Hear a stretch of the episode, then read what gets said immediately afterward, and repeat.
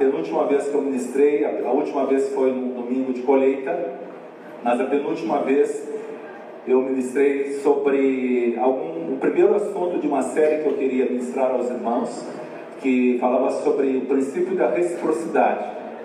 E aqueles irmãos que não, não puderam assistir que tenham algum interesse de, de ouvir, de ler essa palavra, está lá no nosso site, uh. Vai olhar, eu acho que é segundo, terceiro artigo, uh, o princípio da reciprocidade. E, e hoje eu queria falar sobre um outro princípio importante na nossa vida que nós devemos nos atentar. Mas antes disso, eu queria fazer mais uma oração Quero pedir que você feche seus olhos e me acompanhe nessa oração também. Pai amado, nós te agradecemos porque estamos aqui para aprender a tua palavra. E eu peço, Senhor, que o Senhor toque na vida de cada um dos meus irmãos aqui, como nós já oramos, Senhor. Que haja, Pai, que haja, Senhor, o poder da tua palavra, o poder Deus amado. Muito obrigado, porque o Senhor tem feito a tua obra em nosso meio aqui. E obrigado, Senhor, porque o Senhor tem feito essa congregação crescer, Pai, para a tua honra e para a tua glória, Senhor. Te agradecemos, Senhor. Muito obrigado, Senhor. Pai amado, o Senhor sabe das minhas limitações, o Senhor sabe da fraqueza que muitas vezes subimos aqui no culto, Senhor. Mas isso, por um lado, é bom porque nós confiamos no Teu poder, na Tua graça, no Teu Espírito Santo, que nos fortalece em nossas fraquezas, Pai. Muito obrigado, Senhor. Como a gente estava cantando aquele cântico no tempo do louvor aqui, que importa que Tu cresça que eu diminua, Senhor. Oh Deus, muito obrigado, Senhor. Muito obrigado por tudo que o Senhor já tem feito. Te damos graças, Pai, em nome de Jesus. Amém. Aleluia, amados. Eu queria hoje compartilhar algumas ideias, algumas reflexões com os irmãos sobre um princípio muito importante da palavra de Deus. Talvez você já tenha ouvido, talvez você já tenha estudado sobre isso, talvez alguns irmãos já tenham até ministrado sobre esse assunto aqui, que é o princípio da semeadura. E hoje eu queria falar um pouquinho, compartilhar um pouquinho com os irmãos sobre esse princípio eu queria te dizer que tu és um semeador. É, muitas vezes a gente não gosta que os pastores façam isso, mas eu quero te pedir que tu olhe para ao lado do teu irmão e diga assim para ele: você é um semeador. Não vou mais fazer isso depois, tá? Mas diz para ele: você é um semeador. Você tem sementes. Aleluia. Aleluia.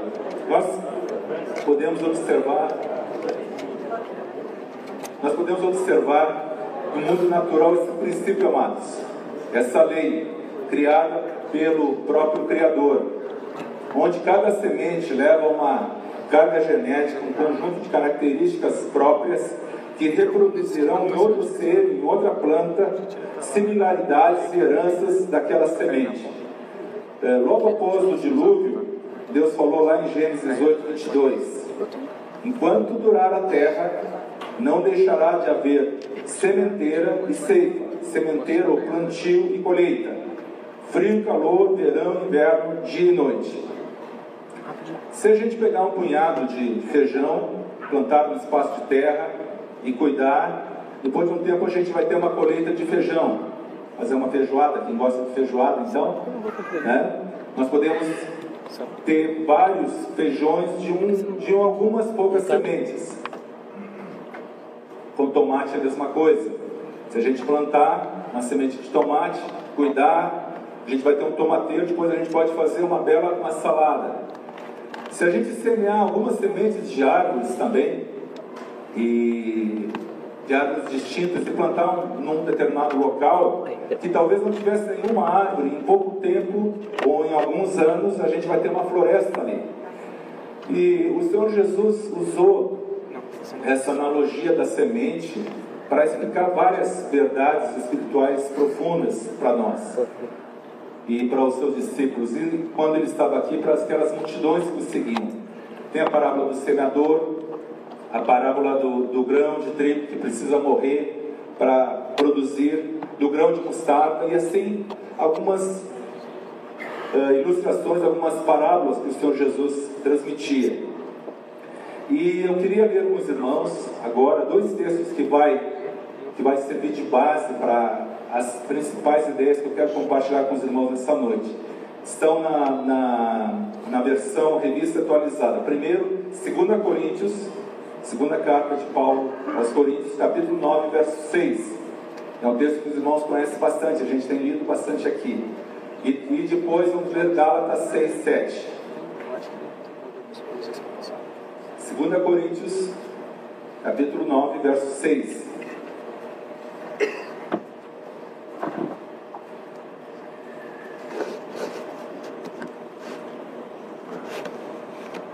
E isto afirma: aquele que semeia pouco, pouco também ceifará. E que semeia com fartura, com abundância também ceifará. Gálatas 6, 7. Gálatas 6, verso 7.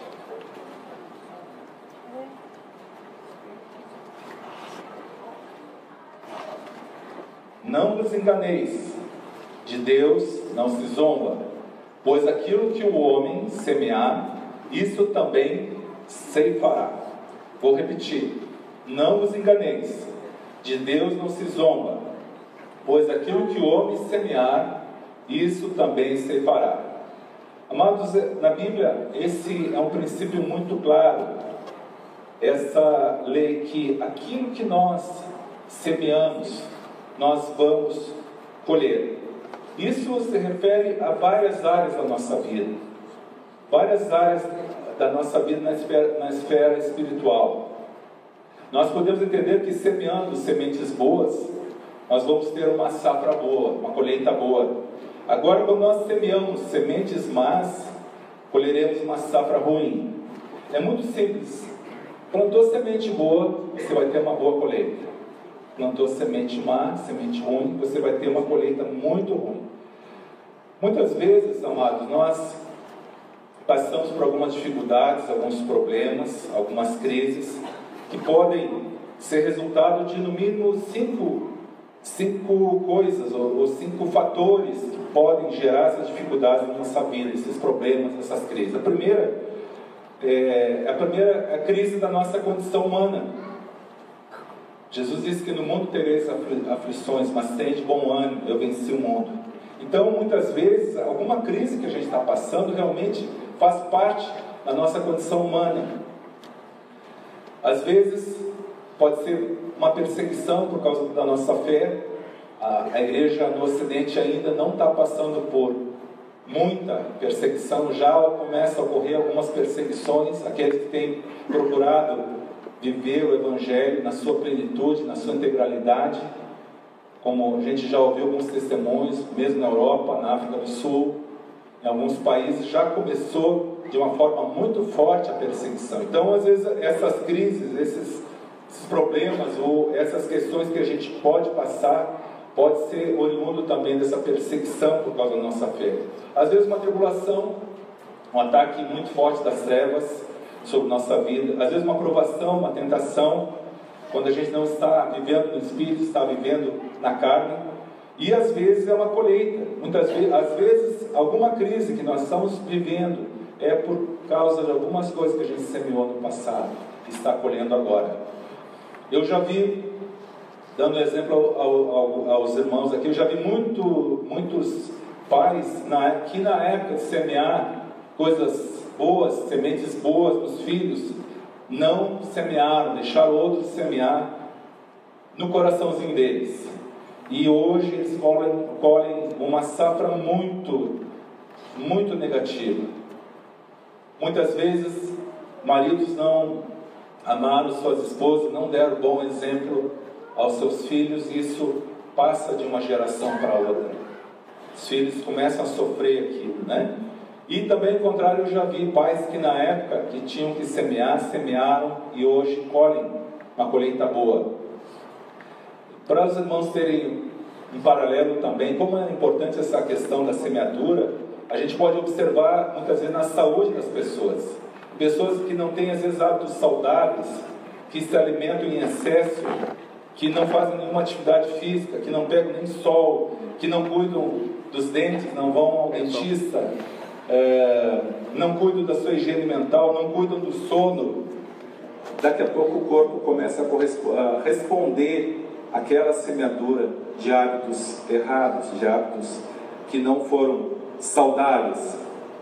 E amados, eu creio que Deus cura, que Deus opera seus milagres, mas muitas vezes quando a gente vai orar por uma pessoa uh, que a gente sabe que deveria trocar os hábitos, dá vontade de dizer, querido, nós vamos orar por ti, mas tu deve mudar os teus hábitos, tu deve fazer algo diferente, deve começar a semear na tua saúde para colher na tua saúde. Amém, queridos? Eu não, eu não quero ser pessimista, mas muitas vezes nós temos que mudar algumas coisas na nossa vida, na nossa vida até natural, para que daqui a pouco a gente consiga colher. Amém, amados? Mas eu queria tratar, eh, gostaria de tratar com vocês algumas reflexões sobre essa lei da semeadura. A primeira reflexão que eu queria fazer com os irmãos, o primeiro pensamento que eu queria que os irmãos me acompanhassem, é o seguinte: que a qualidade da semente prediz a qualidade da colheita. Vou repetir. A qualidade da semente prediz a qualidade da colheita. Eu aprendi na, na faculdade de agronomia que uma das coisas que o agricultor mais deve investir é na qualidade da semente. Ele deve escolher boas sementes, ele deve investir ali, porque essa semente vai, se ele fizer todos os tratos culturais, se ele cuidar bem daquela lavoura, se ele cuidar das pragas, se ele cuidar das ervas invasoras, ele vai ter uma boa colheita. E isso antigamente também era muito é, comum os agricultores, quando não tinha toda essa tecnologia, de separar das melhores plantas que eles plantavam, por exemplo, uma lavoura de milho, as melhores plantas eles colhiam aquelas sementes e guardavam para o outro ano, para semear. Então, queridos, é muito importante a gente se dar conta disso. Qual é a qualidade da semente que eu estou semeando? Qual é a qualidade da semente que eu estou plantando? Eu queria ler é, um texto que nós já lemos, um, um versículo, está lá em Gálatas 6, de 7 a 10. Quando o apóstolo Paulo ele explana um pouquinho mais o que é essa semeadura.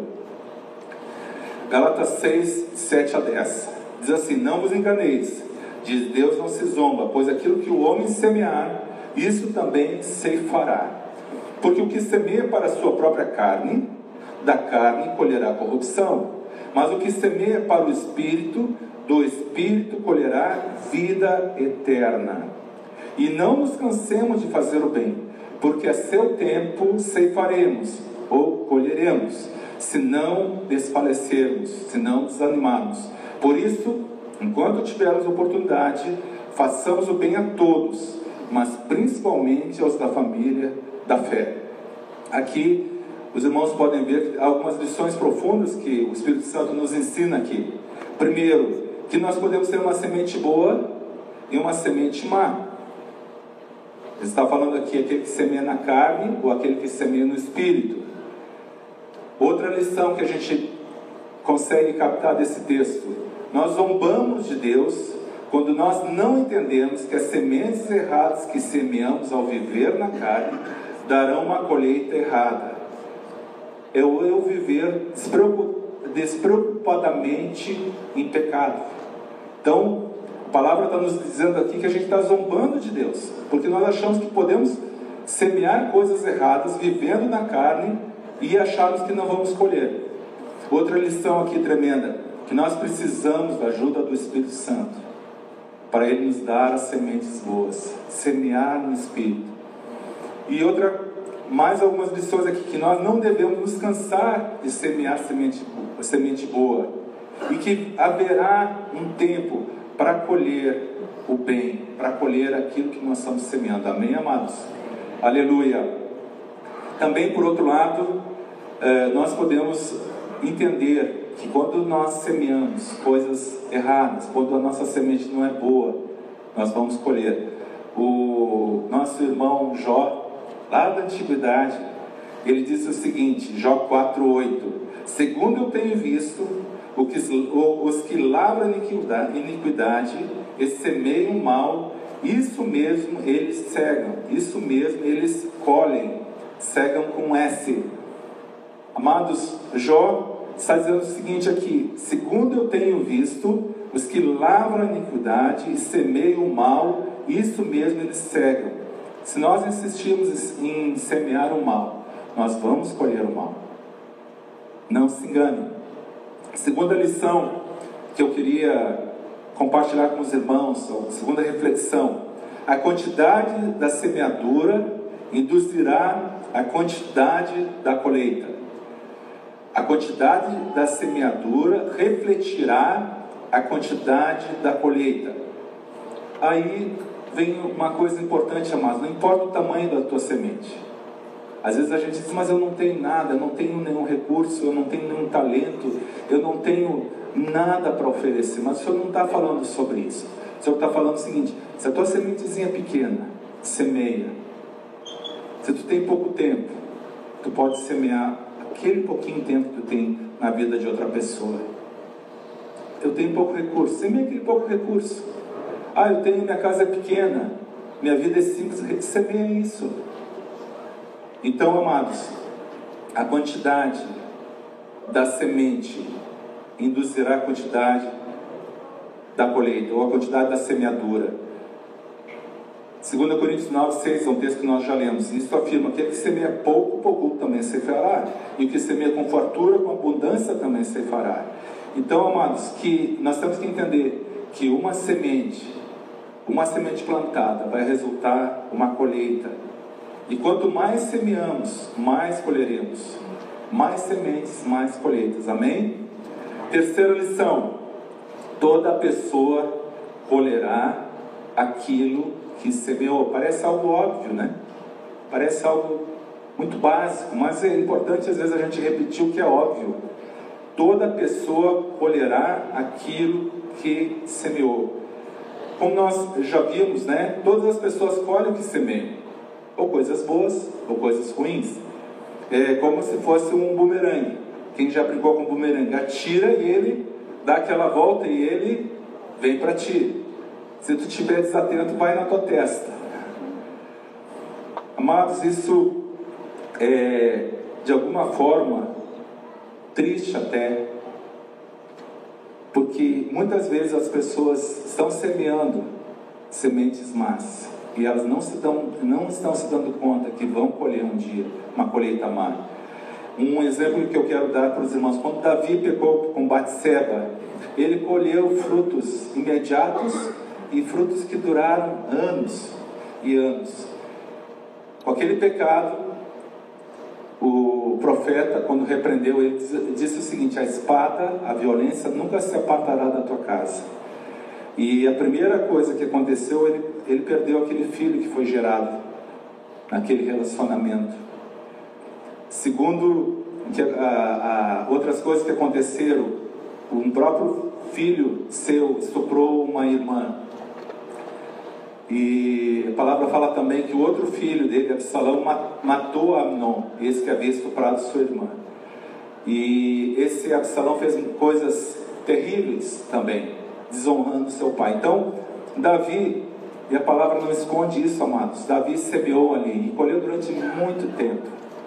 Queridos, não vamos nos enganar quando nós semeamos o pecado, quando nós insistimos em viver no pecado, nós vamos colher as consequências. Quarto, quarta reflexão que eu queria compartilhar com os irmãos. Toda pessoa colherá mais do que plantou. Toda pessoa colherá mais do que plantou. Gênesis 26, 12 diz assim: Semeou Isaac naquela terra, e no mesmo ano recolheu cento por um, porque o Senhor o abençoava. Gênesis 26, 12. Amados, quando Deus abençoa, ele não somente dá a semente, mas ele dá a colheita. Ele faz aquilo crescer muito mais do que nós imaginávamos. Então, falando de boas semeadoras, quando nós semeamos no Espírito, vamos colher muito mais, muito mais do que a gente imaginou. O exemplo de Isaac aqui foi 100 para 1. Isso é algo exponencial. Você já imaginou você semear um e colher 100? E acontece, irmãos, quando nós semeamos no Espírito, essa colheita virá, amém? Quinto, a minha boa semeadora afetará pessoas que eu nem imagino. Há uma bênção multiplicadora naquele que semeia, semeia boas sementes. Nós temos que entender, queridos, que a minha semeadura vai muito além do que eu possa imaginar. Quando, por exemplo, nós pregamos para uma pessoa, e é a melhor semente que nós podemos uh, semear, como o Alice estava falando aqui, né? Sobre ganhar vidas, sobre pregar o Evangelho. Quando nós semeamos uma vida, a semente divina, a semente de Deus, muitas pessoas virão através daquela bênção. Muitas pessoas, daquela, daquela semente, muitas pessoas serão abençoadas através daquela vida. Amém? Toda, toda família dessa pessoa que a gente pregou vai ser alcançada quando nós pregamos o Evangelho, quando nós colocamos essa semente ali. É, é tremendo, queridos, é algo que nós não conseguimos compreender o que Deus faz. É como essa bênção que Isaac recebeu. Você recebeu um e vem cem. Aleluia. Glórias ao Senhor. Eu conheci uma mãe casada, que hoje ela tem três filhos, e essa mãe quando tinha uma filhinha pequena, essa mãe era uma pessoa muito ativa, ela trabalhava fora, ela estava estudando, ela tinha várias coisas envolvidas. E Deus começou a falar um dia para essa mãe que ela tinha que se aquietar e cuidar da sua filha. A sua avó ajudava a cuidar e a avó já não tinha mais tanta saúde. E num retiro, essa mãe ouviu claramente do Senhor: te aquieta, vai cuidar da tua filha, fica cuidando dela, investe nela. E essa mãe começou, saiu do trabalho, parou a faculdade e começou a cuidar daquela filha. E Deus começou a multiplicar aquela semente de obediência na vida dela.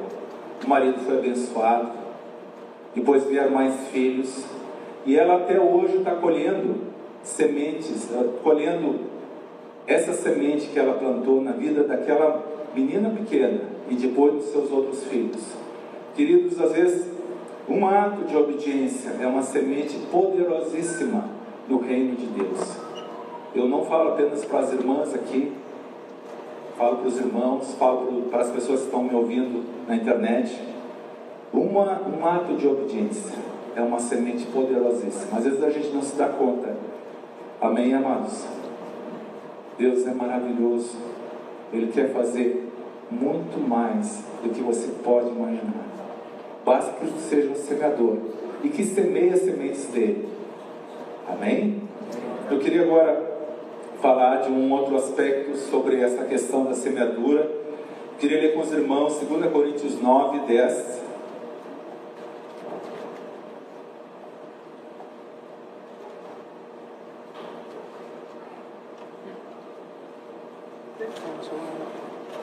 Segunda Coríntios, capítulo 9, verso 10.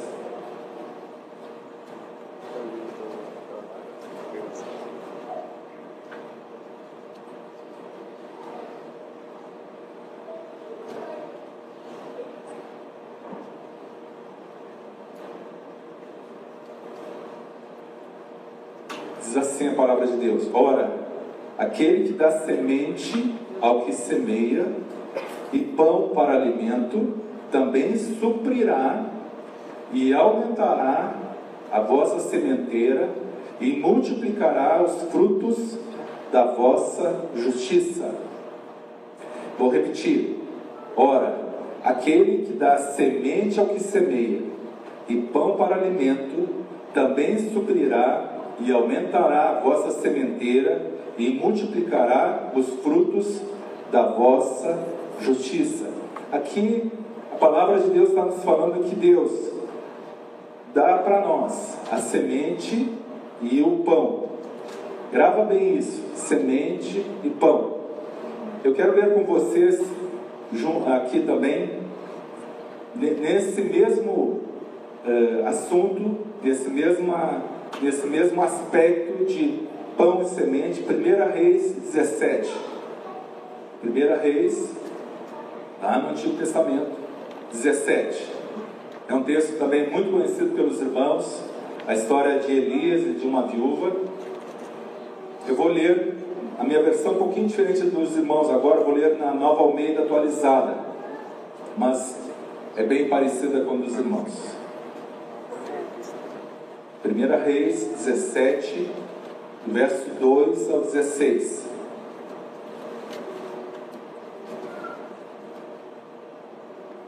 Primeira Reis 17, verso 2. Então a palavra do Senhor veio a Elias dizendo: Saia daqui vai para o leste, esconda-se junto ao ribeiro de Querite, nas imediações do Jordão. Você beberá água do ribeiro, e eu ordenei aos corvos que sustentem você naquele lugar. Elias foi e fez segundo a palavra do Senhor. Retirou-se e ficou morando junto ao ribeiro de Querite, nas imediações do Jordão. Os corvos lhe traziam pão e carne pela manhã, bem como pão e carne ao anoitecer, e ele bebia água do ribeiro. Mas, passados alguns dias, o ribeiro secou, porque não chovia sobre a terra. Então a palavra do Senhor veio a Elias dizendo: Levanta-se e vá a Sarepta, que pertence a Sidom, e fique por lá. Ali ordenei a uma viúva que dê comida para você. Então ele se levantou e foi a Sarepta. Chegando ao portão da cidade, encontrou uma viúva que estava apanhando lenha.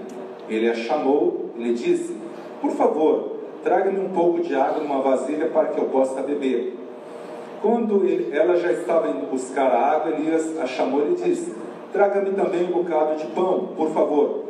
Porém, ela respondeu: Tão certo como vive o Senhor, seu Deus, não tenho nenhum pão assado. Tenho apenas um punhado de farinha numa panela e um pouco de azeite num jarro. E como você pode ver, apanhei dois pedaços de lenha e vou preparar Vou preparar esse resto de comida para mim e para meu filho. Vamos comer, depois morreremos de fome. Elias disse a ela: Não tenha medo. Vá e faça o que você disse.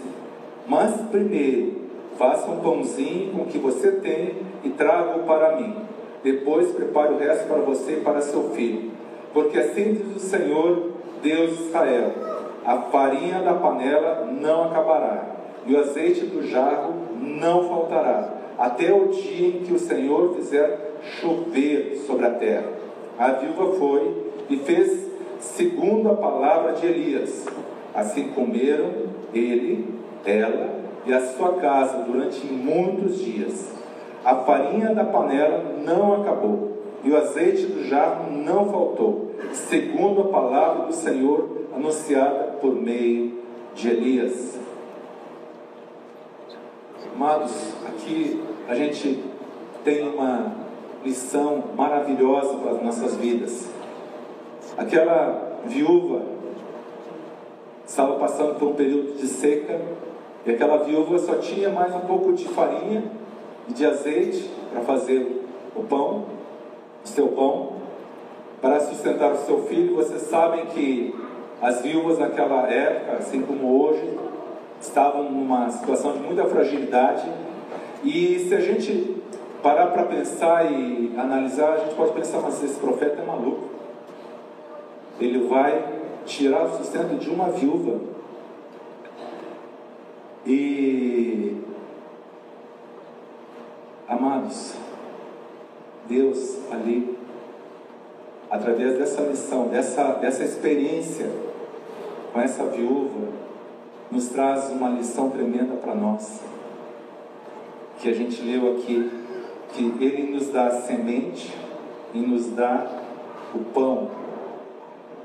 Aqui, aquele pão e aquele, aquela farinha E aquele azeite que aquela mulher tinha era semente. E ela, obedecendo a palavra do Senhor, ela deu aquela semente que ela tinha. Aquele restinho de farinha, aquele restinho de azeite, foi se multiplicando. E alguns autores dizem que provavelmente entre o tempo que Elias ficou na, naquele local, sendo sustentado pelos corvos, até o final da. até ele ser hospedado por essa viúva, talvez tenham passado seis meses.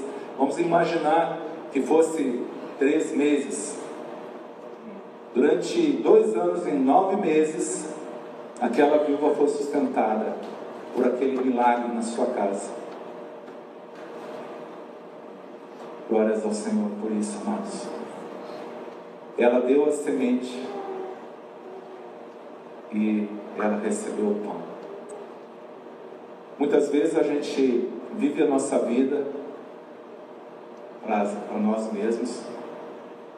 Muitas vezes a gente tem ensinado nossos jovens, nossos varões a sustentar sua casa. E isso é legítimo, não é? Não está errado. Mas muitas vezes nós só ficamos na nossa família. Nós trabalhamos para melhorar de padrão, de adquirir coisas, ou de apenas sustentar nossa família. E às vezes a gente não se dá conta que tem outras pessoas que precisam do nosso trabalho, do dos nossos recursos, do nosso tempo, da nossa oração.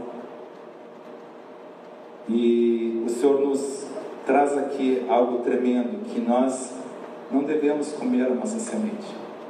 Assim como o agricultor que guarda para o próximo ano uma semente para ele plantar de novo, nós também não devemos comer a nossa semente. Nós devemos semear essa semente. E eu não estou falando apenas de recursos financeiros, estou falando muito mais de nos doar nossa vida, de passar, gastar o nosso tempo com os irmãos, com as pessoas que precisam, não apenas os irmãos, mas as pessoas no mundo que estão angustiadas e procurando uma solução para as suas vidas.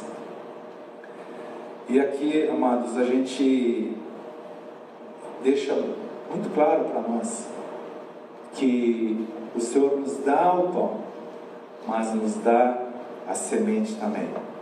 Essa semente é para a gente espalhar ela, bem?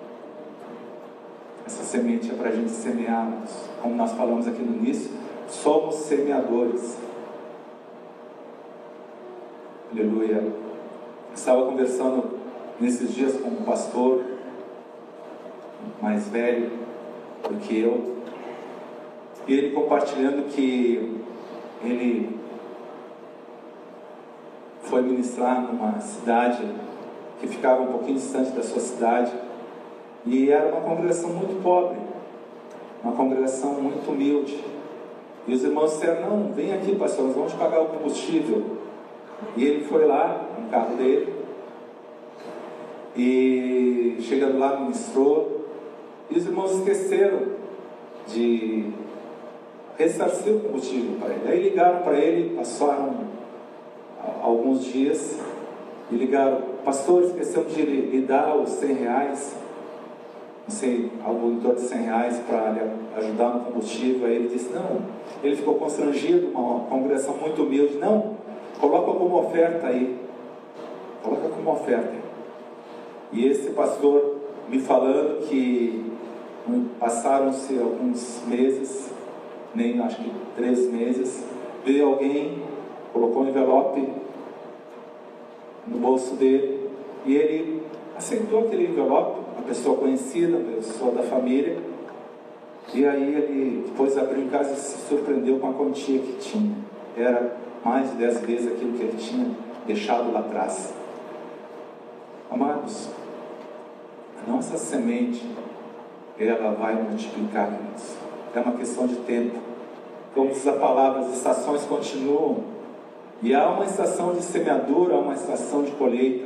Eu quero te dizer Pai e mãe que está investindo no teu filho, semeando no teu filho, não desanima. Continua semeando. Continua semeando. Aquela pessoa que você tem orado, oração também é semente.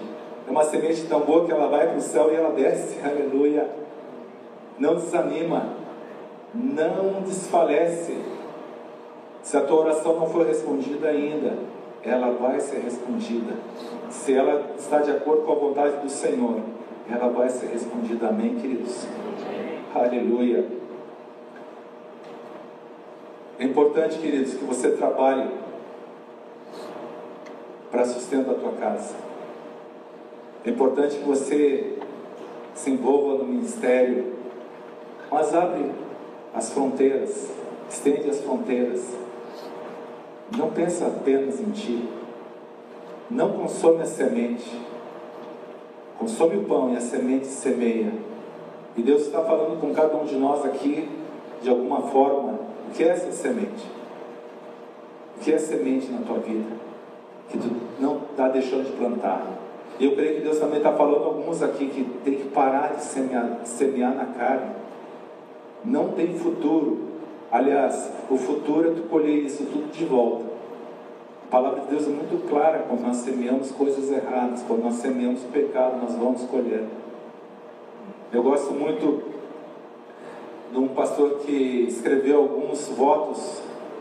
É, e ele, um desses votos diz assim: trate seriamente com o pecado. Trate seriamente com o pecado. A gente não deve brincar com o pecado. Conta-se uma história, não sei se é verídica ou não, que na Segunda Guerra um soldado estava caminhando e estava tudo muito frio onde estava caminhando, temperatura abaixo de zero, e ele viu uma cobra toda congelada na, na beira do caminho. Eu não sei se é verdade ou não, mas a ilustração serve, né, amados? E esse soldado colocou a cobra aqui no peito para esquentá-la, tá? ficou com pena dela. E ela, conforme ele foi caminhando, ela foi se aquecendo, até que ela mordeu ele. Às vezes a gente está agasalhando o pecado, amados, achando que não tem consequência. E tem. Nós precisamos acordar. Amém, amados? Eu quero ler com vocês, já estou terminando, Romanos capítulo 2.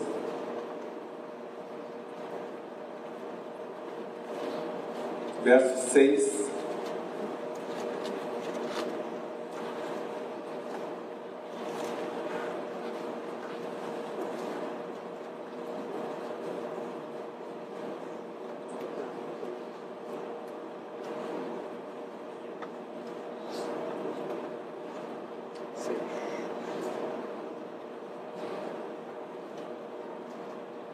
Romanos 2, verso 6 até o 11. Vamos 6, mas eu, uh, vamos entender assim: Deus que retribuirá a cada um segundo o seu procedimento. A vida eterna aos que perseveraram fazer o bem, procuram glória, honra e incorruptibilidade. Mas ira, indignação aos facciosos, que desobedecem à verdade e obedecem à justiça. Tribulação e angústia virão sobre a alma de qualquer homem que faz o mal, ao judeu primeiro, também ao grego. Glória, porém, e honra e paz a todo aquele que pratica o bem, ao judeu primeiro, também ao grego, porque para com Deus não há acepção de pessoas. Amados, Deus retribuirá a cada um, conforme a nossa semeadura. Amém? É tremendo, amados, que Deus nos dá a semente e Ele faz o milagre da multiplicação. Amém? Não é em vão o teu trabalho no Senhor, querido. Não é em vão o teu trabalho no Senhor, querida.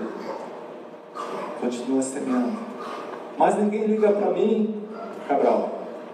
Ninguém está valorizando meu trabalho. Não interessa. Deus está olhando. E naquele tempo certo você vai colher. Amém? Mas por outro lado, o aspecto negativo dessa palavra que nós devemos ter, tremer e temer é que se semearmos na carne, vamos colher na carne. Se semearmos na carne, vamos colher na carne. Amém? E o que fazer? O que fazer, queridos? O que fazer, meus amados e minhas amadas? É tempo de semear no Senhor. Não mais na carne, não mais no mal, não mais na nossa velha natureza. Precisamos nos arrepender, queridos. Nos quebrantar diante do Senhor. Pedir misericórdia pelas semeadoras erradas que fizemos. Ser forte para aguentar as consequências. Mas parar de semear o que está errado. Parar de semear sementes que não vêm do Senhor. Amém? Não consome a tua semente. Deus já tem te dado o pão. Assim como a viúva colocou diante do Senhor a semente, aquele restinho de pão, aquele restinho de azeite, e Deus multiplicou. Assim somos nós, que devemos confiar que Deus vai dar o pão e vai dar a semente. Amém, amados? Vamos ficar em pé?